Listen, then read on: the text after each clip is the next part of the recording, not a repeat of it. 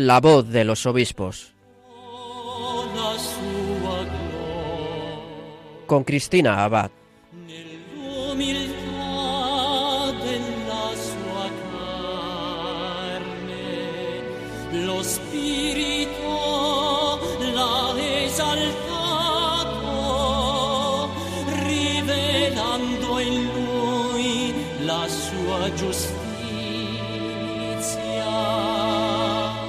Buenas noches, querida familia de Radio María.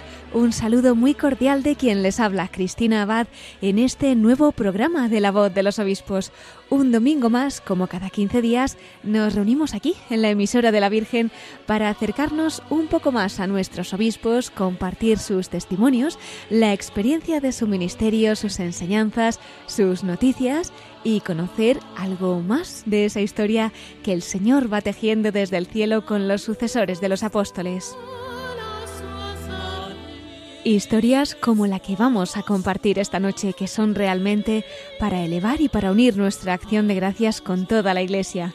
Pues sí, queridos oyentes, esta es la clave para introducirnos en nuestro programa de esta noche, la acción de gracias, en particular por uno de nuestros obispos españoles, el obispo de Alcalá de Henares, Monseñor Juan Antonio Reich Pla. Y es que realmente este es un año muy especial para él porque está celebrando sus bodas de oro sacerdotales y sus bodas de plata episcopales. En concreto, hace apenas unos días, el 8 de julio, en este mismo mes, se cumplían los 50 años de su ordenación como presbítero. Fíjense qué planes tenía el Señor para él, ¿verdad?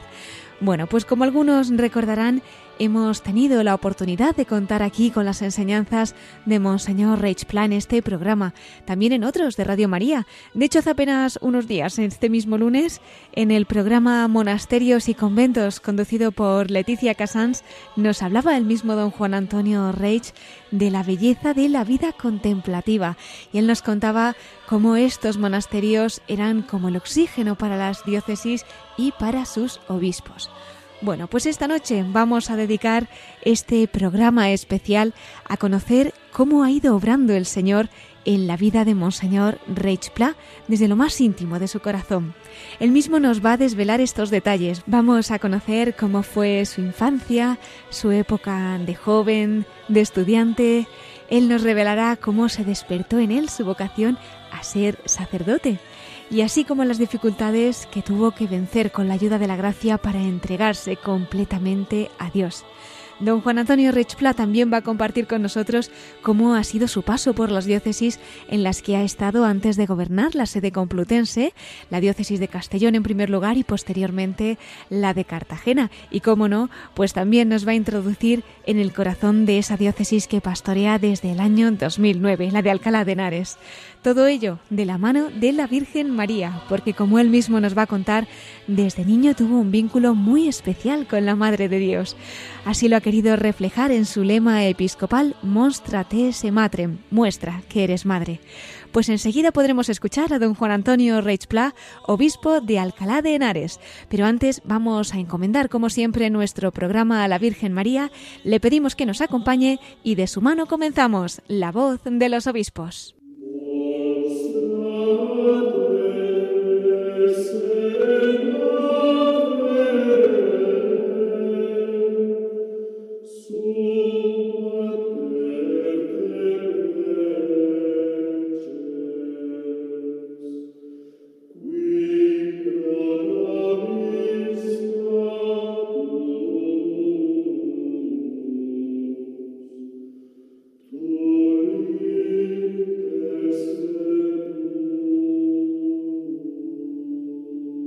Pues como anunciábamos, queridos oyentes, esta noche tenemos el honor de tener con nosotros al obispo de Alcalá de Henares, a don Juan Antonio Reich Pla, precisamente a solo unos días de que haya celebrado sus bodas de oro sacerdotales el pasado 8 de julio y en un año en el que, como decíamos, también está celebrando sus bodas de plata episcopales ya desde siempre en el pensamiento de Dios para ser reflejo del buen pastor, la historia de Monseñor Richpla comienza en la localidad de Cocentaina, que está situada en la provincia de Alicante, pero pertenece a la archidiócesis de Valencia. Él vino a este mundo un 7 de julio de 1947, ha celebrado su cumpleaños también en este mes.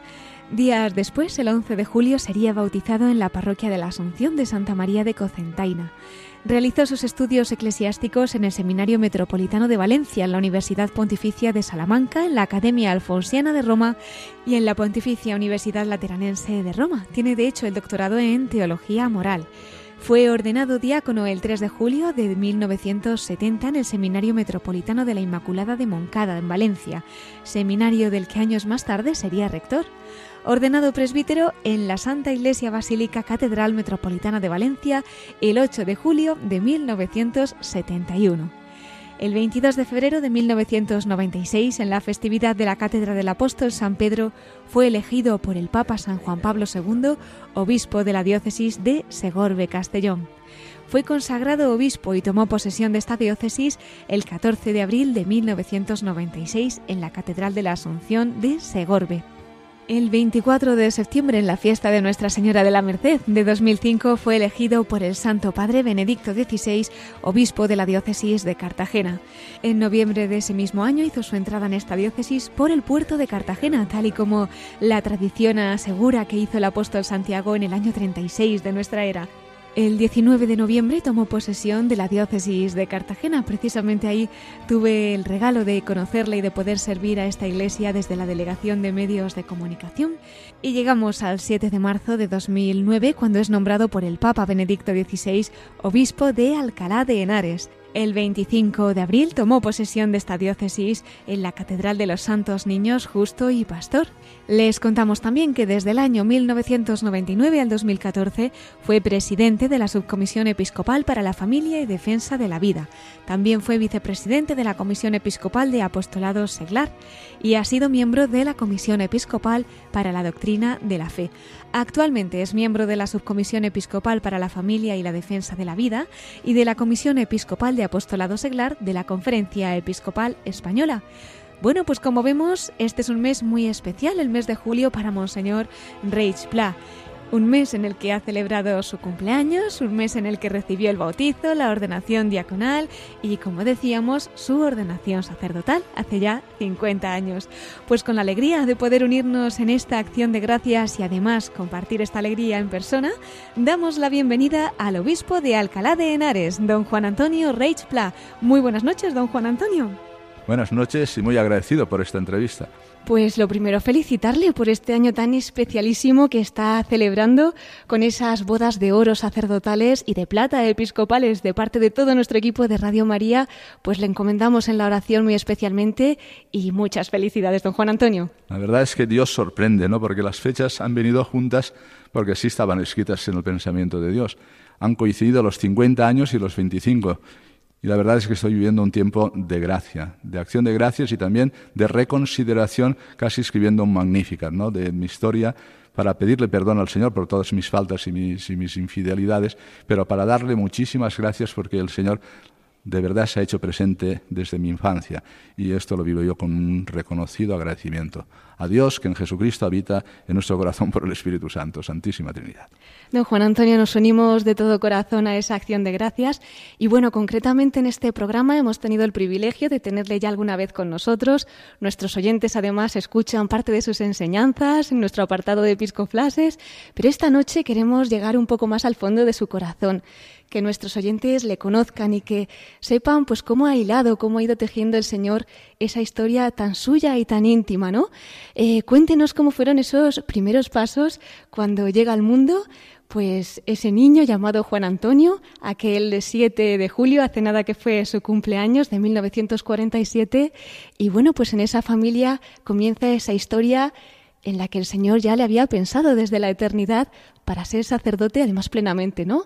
Como obispo, cuéntenos. Y al nacimiento es una sorpresa total, porque mis padres, que proceden los dos de familias numerosas, tuvieron a mi hermano, él me lleva nueve años y medio, y nació en plena guerra. Mi padre estaba movilizado en el frente.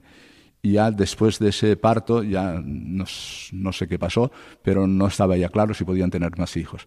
Y mi madre es la que insistía que quería otro hijo, que quería otro hijo, se lo pedía con verdadera fe a la Santísima Virgen. Yo nací a los nueve años y medio de mi hermano, por tanto, ya mi madre mayor. Y siempre he entendido que era un fruto de la oración de mi madre. Además, mi madre, que en mi pueblo, en Cocentaina, provincia de Alicante y diócesis de Valencia, hay un santuario, la Virgen del Milagro. La Virgen del Milagro se recuerda allí que este cuadro que hay en el santuario donde está la Virgen lloró 27 lágrimas. 27 lágrimas. Mientras celebraba un sacerdote la Santa Misa en el año 1520. El cuadro ese mismo se lo pude entregar yo a Benito XVI, que fue elegido Papa un 19 de abril, cuando ocurrió este, este milagro. Pues mi madre desde siempre suplicaba a otro hijo, pero además me consagró a la Santísima Virgen María. Por tanto, yo eso lo he vivido desde el inicio, como siempre, es decir, cualquier persona, pero de una manera muy singular como providencia de Dios. O sea, Dios me quería en este mundo y Dios tenía pensado para mí lo que después, con el tiempo, he ido descubriendo su bondad, por supuesto, y su providencia infinita. Luego ya mi fidelidad, pues en eso hay borrones que en la vida pues uno tiene que pedir perdón a Dios y después estar agradecido como estoy ahora. Pero sí he pensado siempre, y por eso he querido poner en mi lema episcopal, muéstrame que eres madre. O sea, muestra que eres madre, ese es el versículo de un canto estupendo, un himno que es Avi Maristela, ¿no?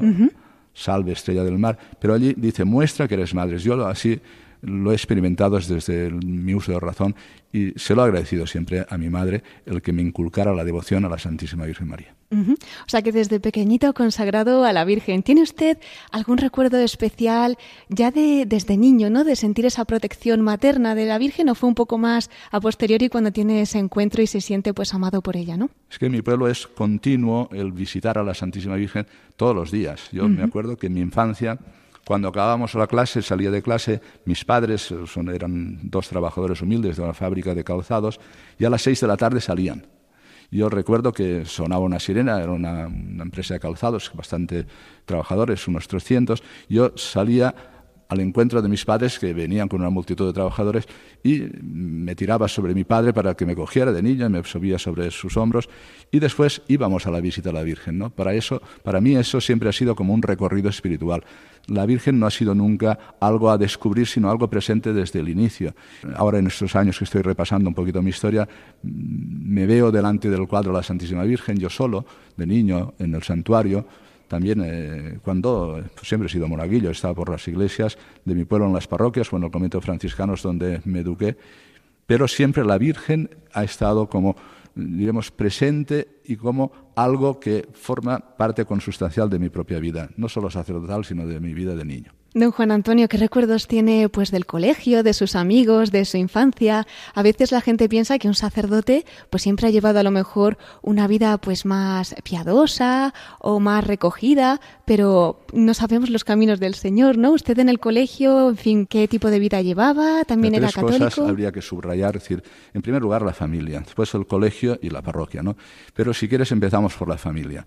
La familia, viendo ahora el panorama que tenemos en España, cómo están los matrimonios, como los jóvenes, pues tampoco hay mayoría que quieran casarse, la debilidad misma de la institución ahora mismo en España, yo pienso que el Señor me regaló unos padres y una familia que es el gran soporte para todo lo que yo he vivido después. Recuerdo que el arzobispo que me ordenó de diácono y de presbítero, José María García Laguera, que fue arzobispo de Valencia, ahora está en proceso de beatificación, cuando me mandó a Roma a estudiar, me dijo una cosa que siempre la llevo ahí en el corazón grabada. Dice, mira, procura estudiar mucho y sacar buenas notas, pero después quédate con la fe de tu madre. Fíjate, el arzobispo me dice esto ya con ya mi sacerdocio, mi- mis primeros años de, de- de ejercicio del ministerio, y eso no lo he olvidado nunca, porque es verdad que todo lo que yo he aprendido que sea consustancial ha nacido en la familia. O sea, la referencia de mi padre como autoridad. O sea, mi padre nunca levantó la mano sobre su hijo, nunca me pegó.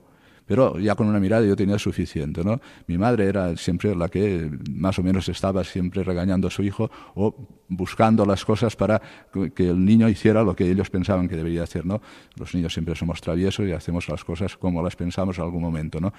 Pero tener la figura del padre, la figura de la madre, verlos a ellos, no simplemente decir, niño que tienes que ir a misa, sino ir a misa con ellos, estar con ellos rezando el rosario en casa, tener el ambiente de la fe de la manera más sencilla, organizada. Eso es algo que arraiga en un niño y es como algo que lleva ya consustancial con su existencia. Después en la vida se van presentando distintas eh, acciones y distintas situaciones, algunas muy bonitas, otras no tanto, otras difíciles, otras oscuras, pero tienes ahí un soporte que no falla nunca y eso me sorprendió que don José María García Liguera me dijera, quédate con la fe de tu madre. Y eso, todo lo que he podido después pensar, vivir, estudiar, reflexionar, eh, no es nada comparado con ese sustrato inicial.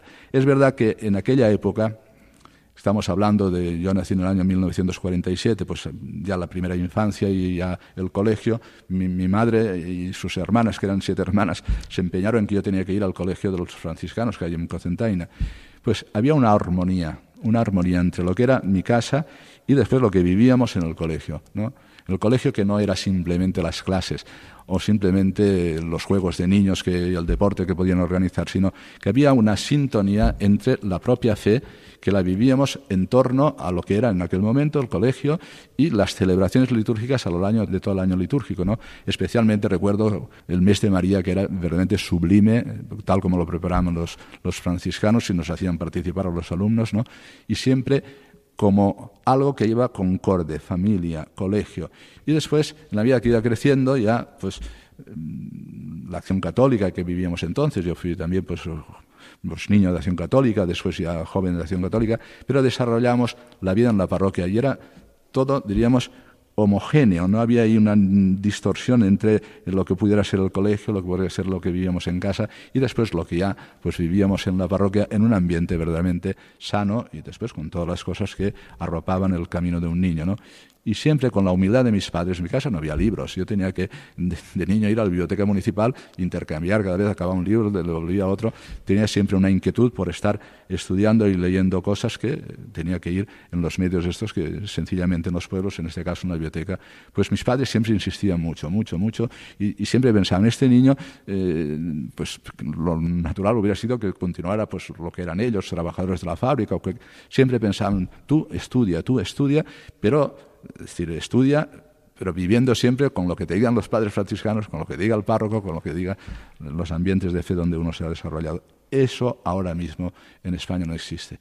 Y es un déficit cultural serio, porque los niños sin la figura del padre, sin la figura del padre, sin el orden y el silencio y la armonía que crea la familia, crecen a expensas de lo que dan de sí los medios de comunicación o ya el, acceso que tienen a todo lo que es mediático y a todo lo que son los teléfonos, etcétera, ¿no? Es decir, hoy se ha perdido, pero es un déficit. Entiendo que por ahí puede venir la remuneración en España en muchísimas cosas. Yo lo tuve como pura gracia, y le doy gracias a Dios, muy vinculado a los tres sitios, ¿eh? mi casa, el colegio y la parroquia. ¿Cuándo, don Juan Antonio, usted sintió que el Señor le invitaba a entregarse para siempre como sacerdote? Me he creado una realidad que el Señor me ha ido dando poquito a poco, pero es verdad que aparte de estas tres realidades que hemos nombrado, la familia, el parroquia, el colegio, mi pueblo ha sido un pueblo muy generoso con las vocaciones sacerdotales y religiosas hasta el extremo de que hay una hermandad de sacerdotes y religiosos que llegamos a ser 70. Un pueblo tiene 10.000 habitantes, ha tenido más o menos alrededor de 10.000 habitantes. 70 a la vez sacerdotes, religiosos y religiosas. Porque había un ambiente donde siempre veíamos seminaristas, siempre entonces iban mm, los que ya eran, pues habían sido eh, con la tonsura clérigos, ya iban con la sotana, siempre veíamos un ambiente, diríamos, de presencia de seminaristas, de sacerdotes, y eso siempre me producía a mí una atracción particular. Es verdad que no pensé yo que, mi vocación era ser sacerdote, pero mm, entre las posibilidades, después que había estudiado ya el bachiller entonces, bachiller elemental, que acabamos a los 14 años, cuando ya había solicitado el poder ingresar en una universidad laboral, pues entre los amigos hablando, bueno, ¿y quién podía ser eh, sacerdote? ¿Por qué no hacemos una apuesta? Yo di un paso adelante y dije, yo, yo ¿Ah, voy a hacer una apuesta. De tal manera que ya muy avanzado, eh, ya ha empezado el verano, se lo dije en casa a mis padres y me dice, ¿pero esto qué es?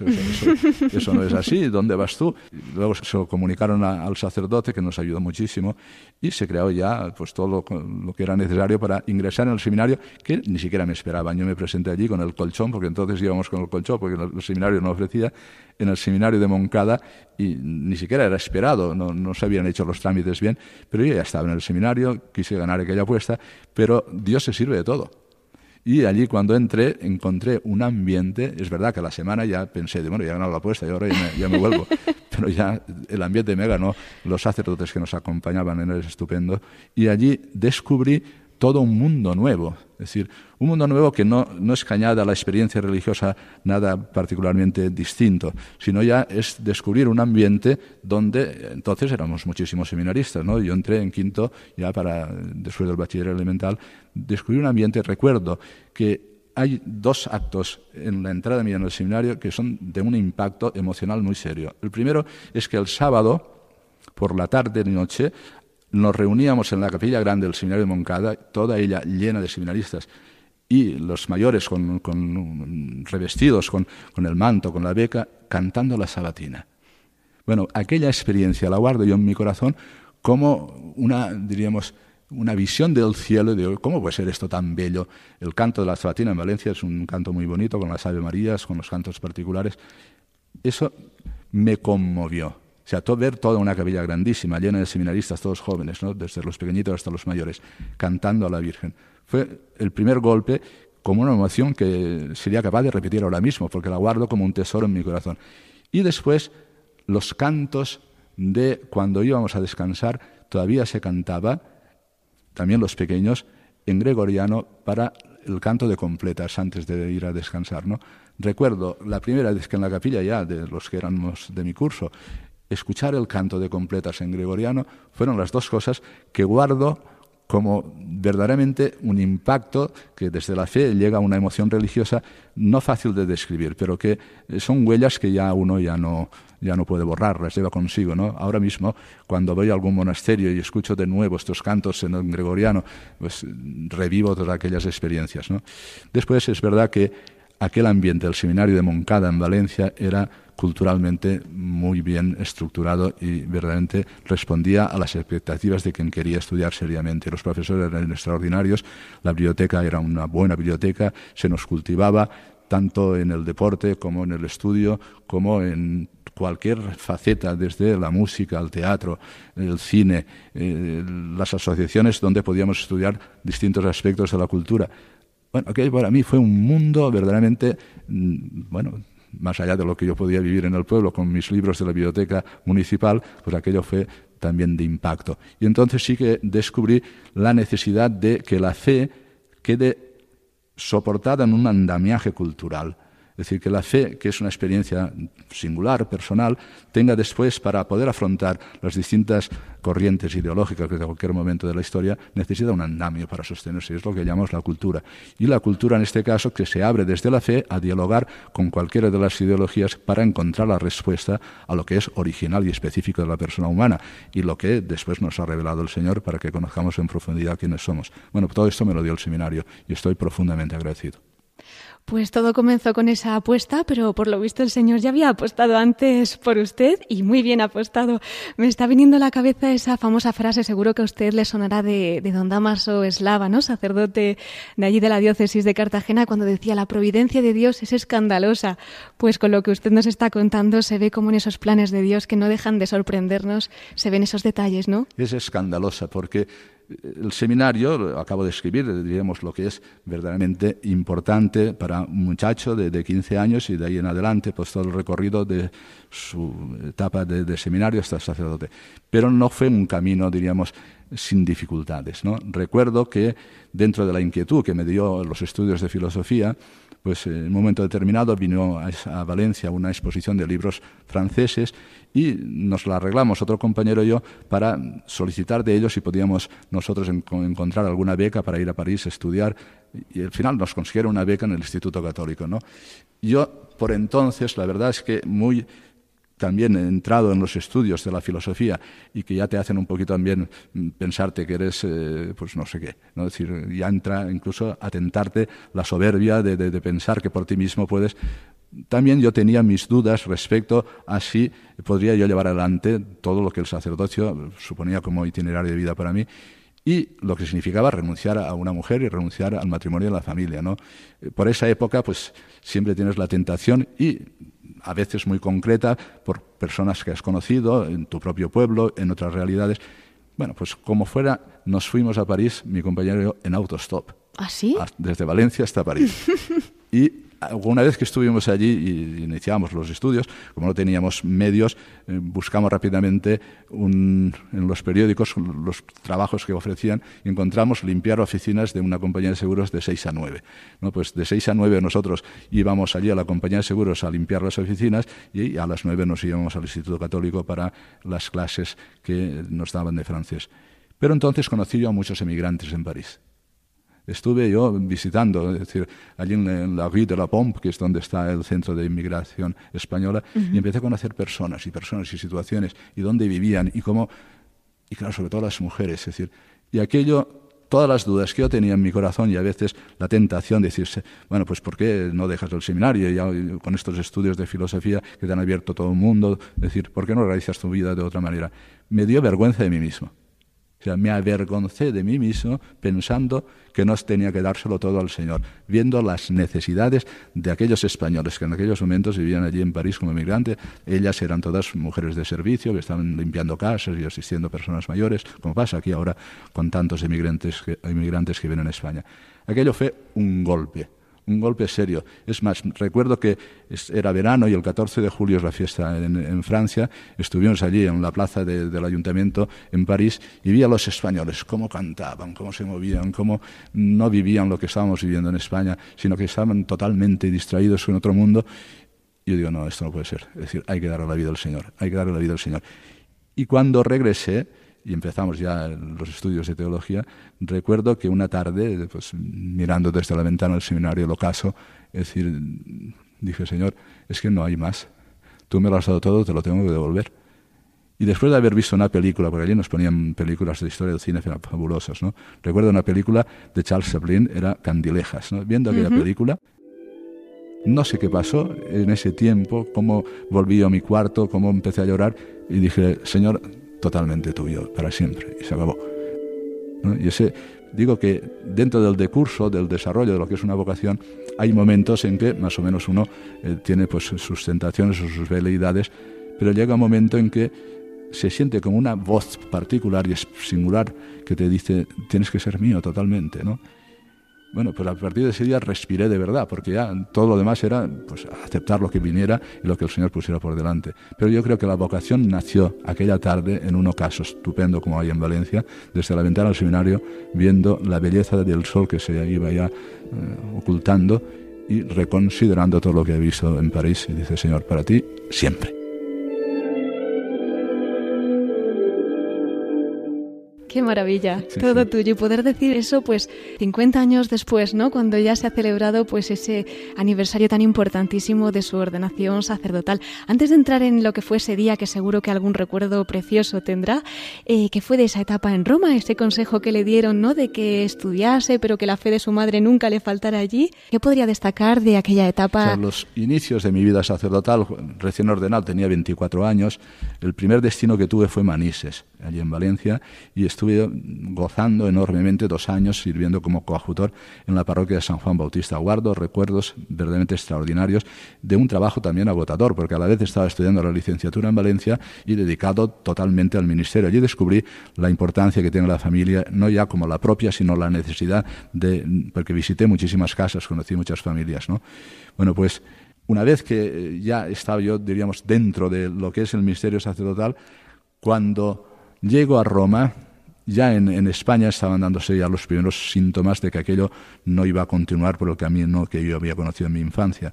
Ya empezaban a darse, sobre todo en la universidad, es decir, los muchachos que yo conocía cuando iban a Valencia a estudiar a la universidad ya no regresaban a la parroquia, venían con muchísimas dudas, algunos ya incipientemente inoculada la ideología, entonces, es decir, algunos se hicieron incluso promaoístas, es decir, era una cosa, yo me fui en esa época a estudiar a Roma, ¿no? Y cuando llego a Roma, Roma también es confusión.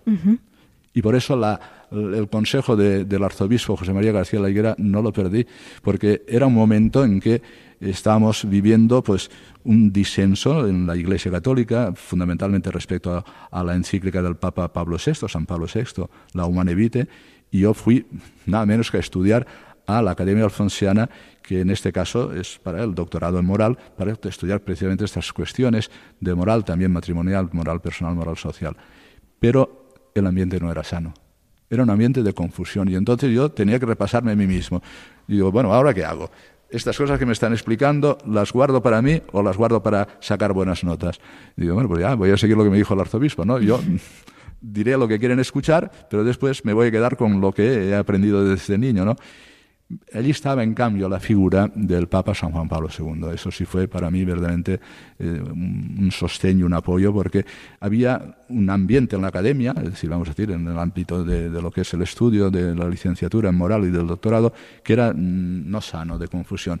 Pero la voz firme, el ver la figura de Juan Pablo II, era como mm, contrarrestar, como darte la certeza, la seguridad de la fe la voluntad de, decir eh, el camino de Dios eh, va a generar esperanza, eh, hemos de colaborar con lo que el Papa nos está diciendo, y claro, todo a la vez, ¿no? Es decir, la certeza del Papa, el ambiente de confusión, el consejo del arzobispo.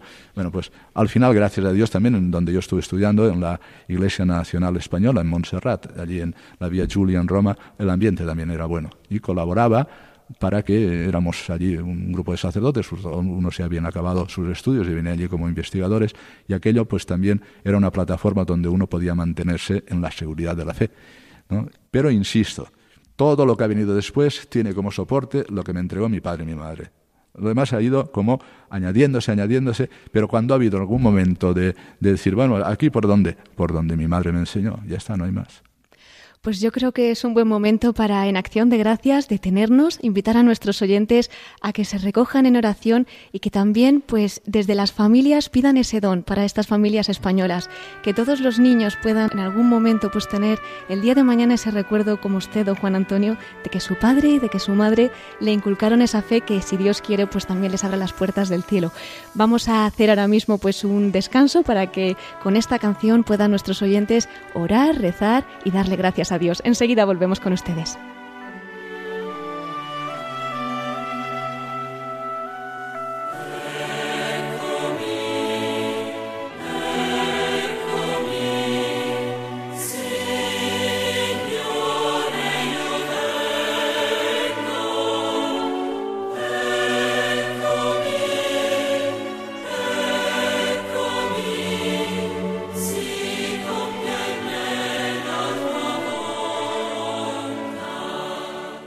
Estás escuchando La voz de los obispos con Cristina Abad, Radio María.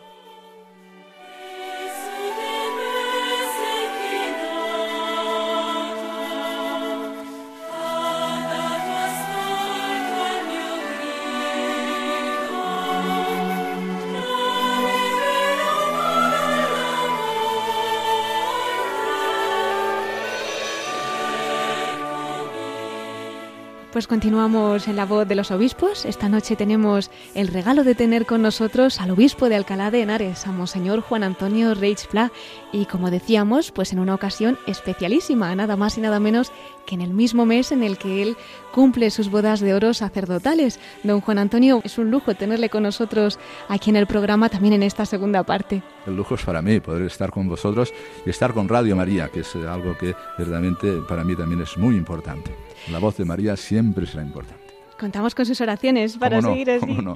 Don Juan Antonio, en concreto para eh, recordar pues ese día tan especial, aquel 8 de julio de 1971, en el que se entrega al Señor para siempre como sacerdote, día de su ordenación presbiteral. ¿Guarda algún recuerdo especial de aquel día en el que el cielo estaba abierto especialmente para usted?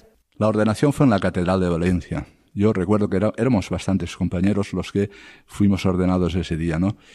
Hay una preparación previa con los ejercicios espirituales que nos dio el mismo arzobispo, don José María García La Higuera.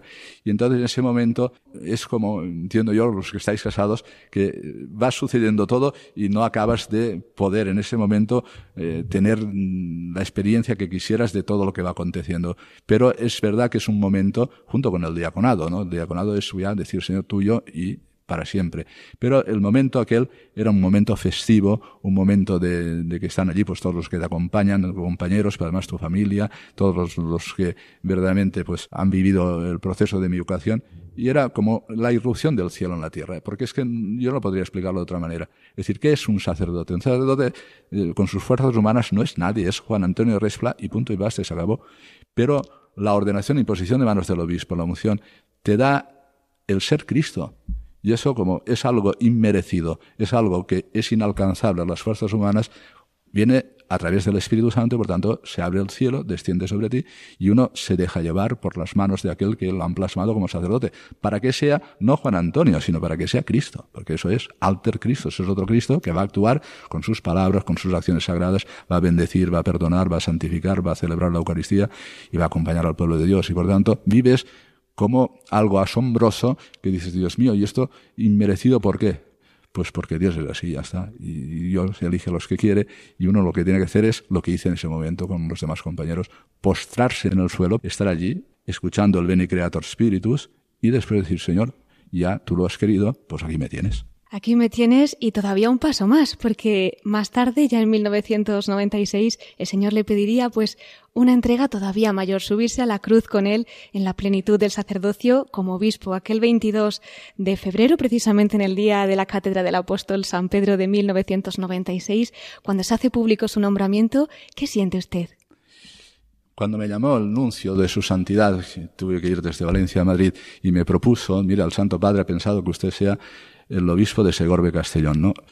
Yo la verdad es que quedé tan extrañado porque como sacerdote, ya desde el primer momento como coadjutor allí en Manises, pero después ya rector del seminario en Valencia, después delegado pastoral familiar y de la vida y tantos asuntos, enseñanzas en la Facultad de Teología, vicario episcopal, tantas cosas tuve que yo vivía una plenitud de lo humano en el ministerio sacerdotal y muy centrado, porque entonces acabamos de inaugurar, hacía dos años, el Pontificio Instituto Juan Pablo II, que nos concedió Juan Pablo II para Valencia. Y aquello allí eh, me, llenaba tanto realizar esa misión para favorecer precisamente lo que es eh, la reflexión sobre el matrimonio y la familia, ¿no? tanto natural como revelada, que aquello me, me dejó así asombrado, pensando que tenía toda mi ilusión en lo que estaba haciendo. Pero cuando me lo propuso el nuncio, en nombre del Santo Padre, me dijo, usted no se puede negar. Y digo, ¿cómo le voy a negar nada al Papa?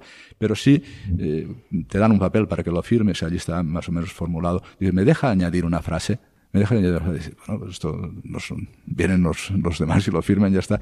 Y sí, diré lo mismo que hay aquí, pero añadiré de mi, eh, junto a mi, a mi firma, pondré con la asistencia y protección de la Santísima Virgen María. Qué bonito. Y me dijo, bueno, pues si usted lo quiere escribir, escríbalo, ¿no? Y entonces dije, acepto con la asistencia y protección de la Santísima Virgen María. Y por eso después el lema era, muestra que eres madre, ¿no? Pero es que siempre ha sido así mi vida y no podía yo eh, iniciar el ministerio episcopal sin ponerlo bajo el manto y la protección de la Santísima Virgen. Y desde entonces, don Juan Antonio, así, con la ayuda de María, el Señor le ha confiado los rebaños de tres diócesis, Segorbe, Castellón, luego ya, pues desde el 2005 al 2009 estaría en la diócesis de Cartagena como pastor, y desde entonces, desde el 2009, pues en la diócesis de Alcalá de Henares. Seguro que querría destacar alguna particularidad, pues que guarde especialmente en su interior, ¿no? De estas tres grace que Dios le ha confiado. La verdad es que el ministerio episcopal es una novedad en la vida de un sacerdote, porque hay sufrimientos que uno conlleva, el ejercicio del ministerio sacerdotal, pues es llevar adelante la predicación, el acompañamiento. Yo me he dedicado mucho siempre a acompañar grupos de matrimonios, pero no es nada comparado con el ministerio episcopal, porque entonces te das cuenta de que tú sí que desapareces, porque si ya el sacerdocio te hace ser y vivir en Cristo, que es algo que es imposible para las fuerzas humanas, cuando recibes el ministerio episcopal te das cuenta de que todo es verdaderamente gracia y sobrenatural y que no puede ser de otra manera. No decir, vamos a ver, Dios mío. Es decir, yo llegué con una ilusión grandísima a la diócesis de Córdoba Castellán, la primera diócesis, y después de hablar con todos y cada uno de los sacerdotes me di cuenta de que estábamos en un momento verdaderamente ya muy delicado de lo que estaba viviéndose en España, de descristianización, de secularización y de falta de vocaciones sacerdotales. ¿no? Y entonces decir, Dios mío, ¿y ahora qué hago, Señor? Porque el panorama que se presenta en una diócesis amabilísima, seguro de Castellón, y nunca estaré bastante agradecido al Señor para reconocerlo. Pero el trabajo era que veía yo que el futuro no estaba asegurado y por tanto había que centrar mucho la actividad en el seminario, posibilitar al máximo las vocaciones sacerdotales, con todo el riesgo que eso supone, pero diríamos más allá de una experiencia que viví, que fue para mí todo un descubrimiento, y es que las familias estaban muy cerradas para que sus hijos fueran sacerdotes, ¿no? A veces detectabas un muchacho que decías, bueno, pues este muchacho parece que podía ser sacerdote, se lo proponías, y el muchacho incluso despertaba, pero después había una cerrazón en las familias, y claro, poca natalidad había entonces, eh, y ahora en, Castellón, en la diócesis de Gorbe Castellón, y entonces el tema vocacional era muy serio. Es algo que dediqué mm, mayores esfuerzos, junto con otras obras ya que van pues, dirigidas a lo que es el cuidado de los laicos en las distintas instituciones y movimientos eclesiales. Pero diríamos, te das cuenta de la necesidad de despertar la vocación sacerdotal y la santidad en los sacerdotes. Y la santidad en los sacerdotes. Y eso después me acompañó, mira que son diferentes. En la diócesis de Cartagena, eh, allí los murcianos, yo creo que es la parte más religiosa de toda España. Es decir, yo la verdad es que eh, lo reconozco y es así. Es decir, allí la secularización hizo menos estragos.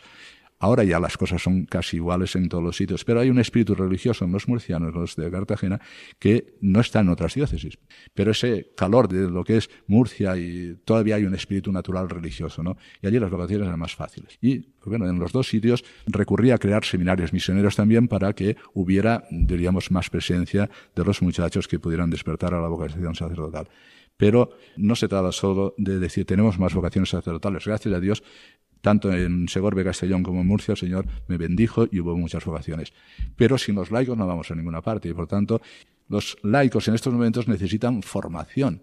O sea, no solo debería vivir el espíritu natural religioso que pueda despertar la familia, sino es tanta la presión que hoy ahora mismo cultural sobre las personas, sobre las familias, en todos los ambientes y tantos medios para destrozar la fe de las personas que necesitan formación, ya es a lo que más me dediqué, eh, también en, en Segorbe Castellón y también en, en Cartagena, ¿no? En los dos sitios pues pude hacer presente la extensión del Instituto Juan Pablo II para que las familias se pudieran formar y los laicos se pudieran formar. Y después despertar también lo que es la formación en las mismas parroquias y después instituciones diocesanas que acompañaran a las parroquias sin más o a los movimientos que iban surgiendo para que de verdad pudieran tener una fe con eso que decía antes, con el andamio de una formación que sostuviera la misma fe, que no fuera simplemente una experiencia, menos descansando solo en el sentimiento, que, sino que alcanzara a la persona entera. Bueno, lo, de Segorbe Castellón fue el primer regalo y uno siempre se acuerda de la primera esposa. Pero después lo de los murcianos verdaderamente es que es algo que uno no puede olvidar nunca, porque es el calor de aquella gente lo guardaré siempre, ¿no? Y siempre me llegan noticias de Murcia, ¿no?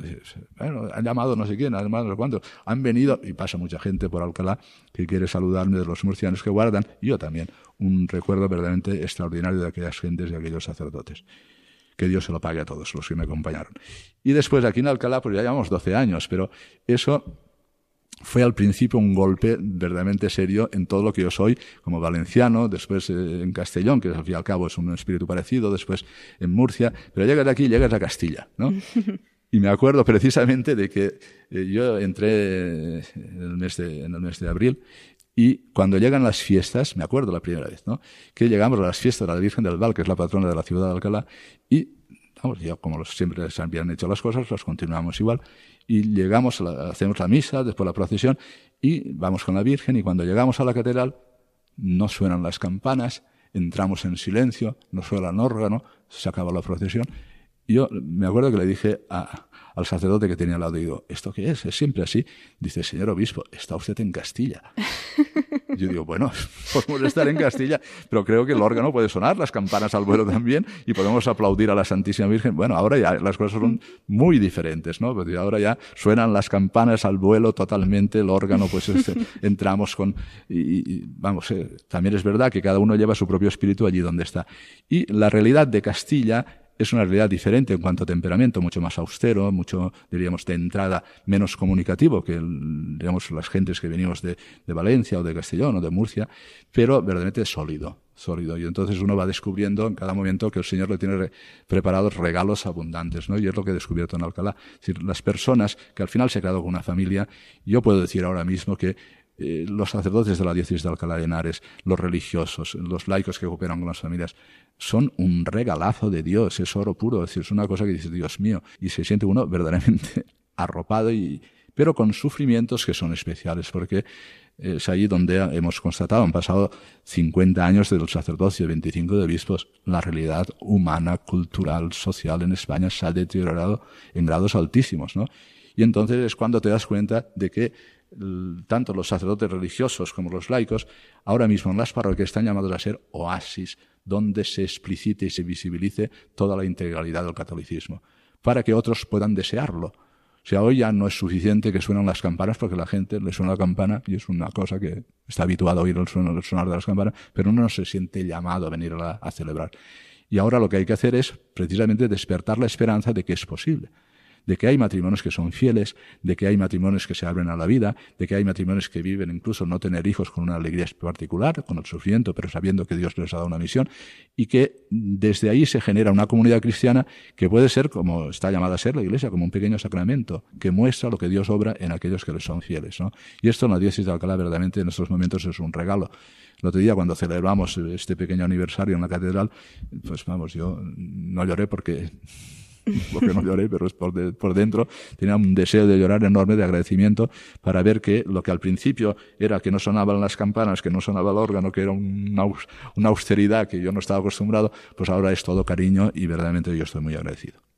Y tantos fieles en esas tres diócesis en las que ha estado, pues estoy convencida de que también esa siembra que usted ha hecho, bueno, en Cartagena por la parte que me toca doy fe, pero estoy convencida de que también en Segorbe, Castellón y ahora en Alcalá, pues son muchos los motivos que tenemos para dar gracias a Dios por habernos regalado un pastor como usted. Don Juan Antonio Reich Pla, 50 años de sacerdote, 25 como obispo. Esta pregunta quizás un poquito difícil, pero si tuviera que decir eh, qué ha sido lo más duro que ha vivido en este tiempo. ¿Y lo más gratificante?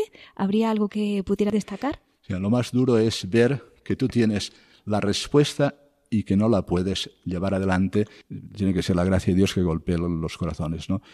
yo sé exactamente lo que necesita España y sé lo que necesita la diócesis de la cadena. No es porque yo sea un sabio particular o que tenga ciencia infusa, sino sé por propia experiencia lo que puede poner en pie a una persona desde niño, adolescente, joven, después como mayor y después ya viviendo cada uno su propio estado y su propia vocación.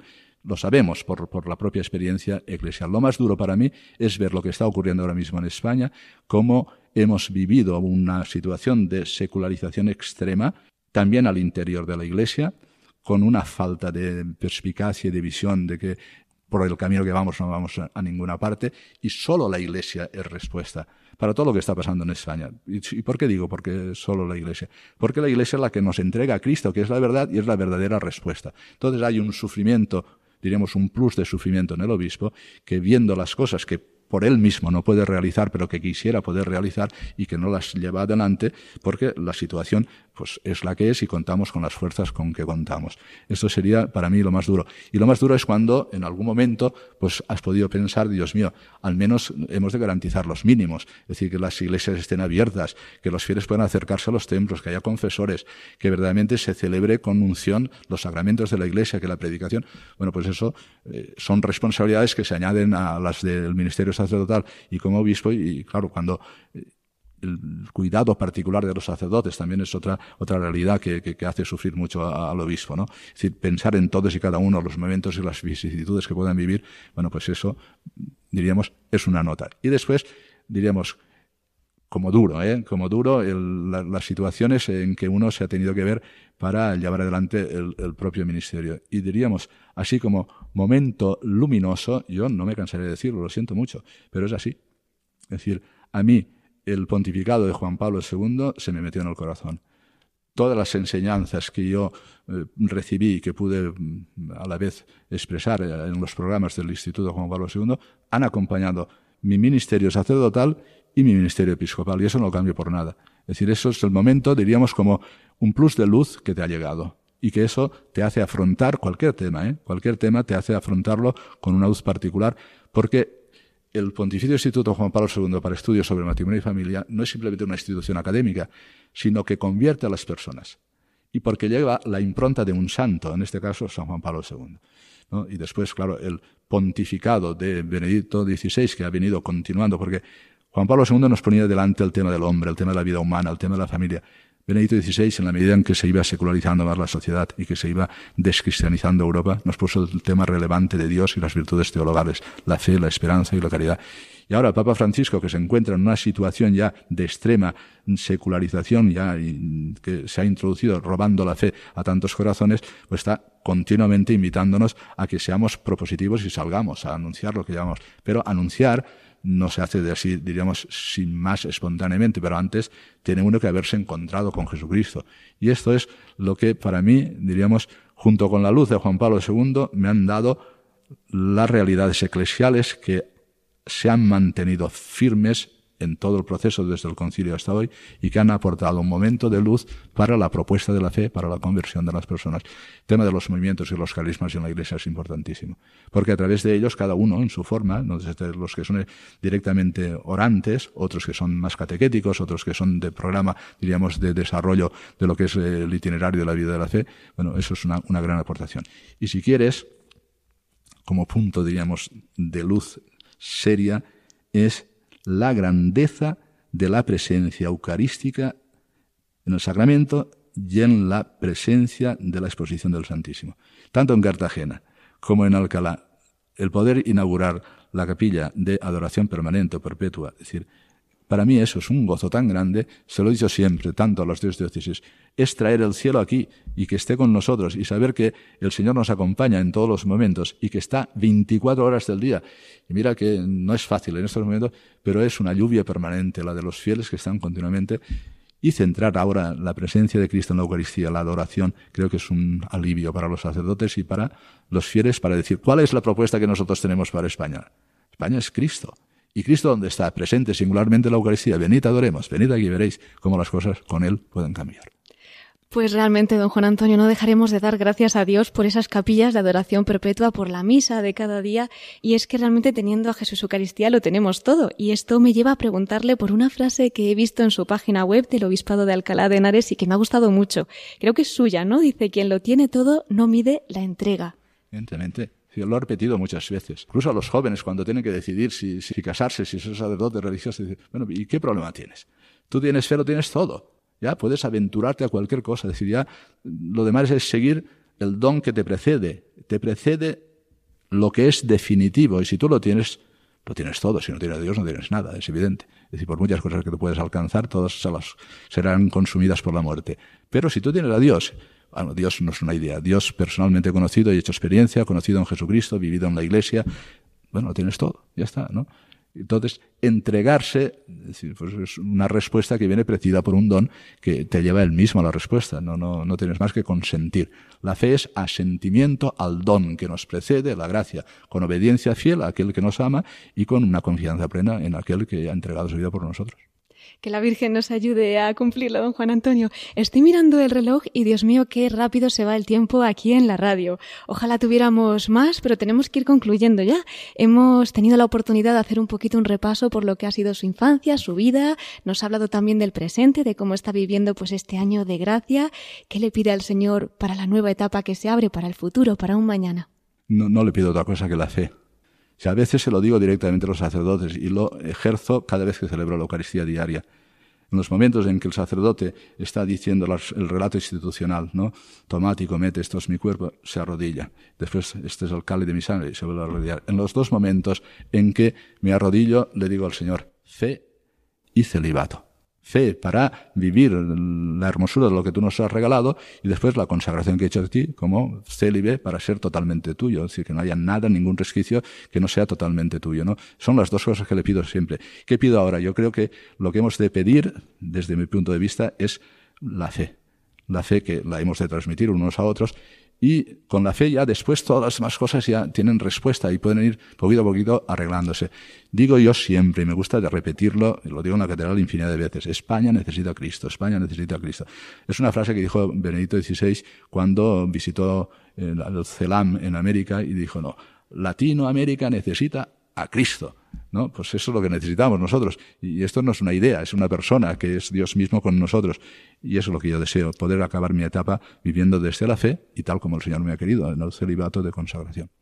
Pues queridos oyentes, tomen nota que este año tenemos que pedir por esa intención y unirnos en la oración pues para que esta petición se cumpla. Así lo quiera Dios. Y como siempre terminamos, don Juan Antonio, nuestro programa desde el corazón de María y hemos hablado un poquito de la Virgen, pero aquí en Radio María no nos cansamos de hablar de ella.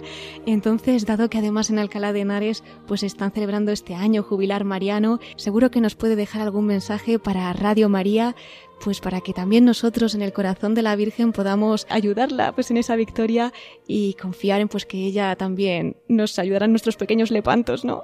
El lema de este año jubilar es con María la victoria. Y eso podría ser un modo de acabar este programa, ¿no? Ella asistió al pueblo fiel que el Papa San Pío V decía, rezad el rosario, rezad el rosario, que la Virgen nos auxilie en algo que fue definitivo, que era mantener o no la civilización cristiana en Europa, en Occidente, ¿no? Y siempre el Papa Pío V dijo que la victoria había sido por el auxilio de la Santísima Virgen María y por el rezo concreto de un arma de combate que es el rezo del Santo Rosario. Por eso hemos querido nosotros poner este año jubilar, decir, no os preocupéis, con María la victoria. Eran menos la Liga Santa, es decir, la cruzada de, de los cristianos, eran menos. El viento lo tenían en contra, pero todo cambió ¿no? La estrategia que siguieron fue la buena y al final alcanzaron una victoria que ha sido muy importante para lo que es la historia de España y lo que es la historia de Occidente. Pero acabemos así. Queridos amigos que habéis escuchado estas pobres palabras, con María, no lo dudes, la victoria. Pues con esas palabras sellamos el programa de esta noche. Don Juan Antonio Reich Pla, obispo de Alcalá de Henares, muchísimas gracias por habernos acompañado una vez más en La Voz de los Obispos. Ya sabe que en Radio María tiene su casa. Cuente siempre con nuestras oraciones y hasta siempre. Muchísimas gracias, muy agradecido y hasta siempre.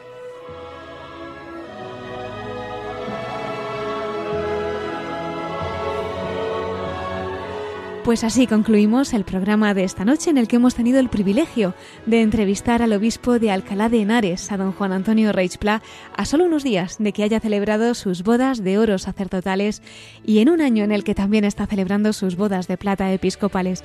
Ya saben que pueden encontrar este y todos nuestros programas en el podcast de nuestra página web en radiomaria.es. También los pueden pedir llamando por teléfono al 91 822 8010 o bien a través de nuestra web en radiomaria.es entrando en el apartado de pedidos de programas o ya por correo electrónico escribiendo a pedidos de programas radiomaria.es. Les recordamos también el correo electrónico de este programa para todos aquellos que nos quieran escribir. Lo pueden hacer a la voz de los obispos radiomaria.es. Antes de concluir, quería también enviar una felicitación especial a Monseñor José Antonio Satue, que el viernes, en la pasada fiesta de la Virgen del Carmen, fue nombrado por el Papa Francisco nuevo obispo de Teruel y Albarracín. Bueno, pues con esta felicitación, una oración también por él. Y vamos a encomendar también a uno de nuestros obispos, concretamente a uno de los obispos auxiliares de Barcelona, a Monseñor Antoni Badell, que esta semana pues llegaba la noticia de que le han detectado un tumor en el páncreas.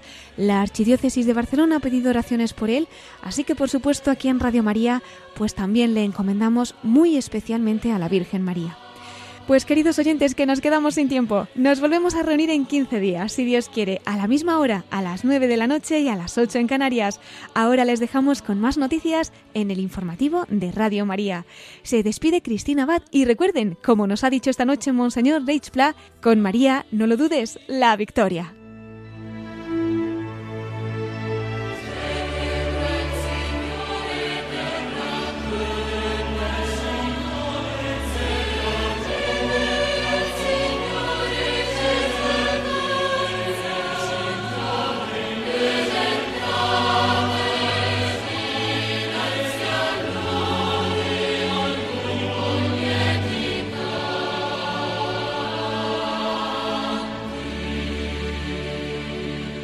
Han escuchado la voz de los obispos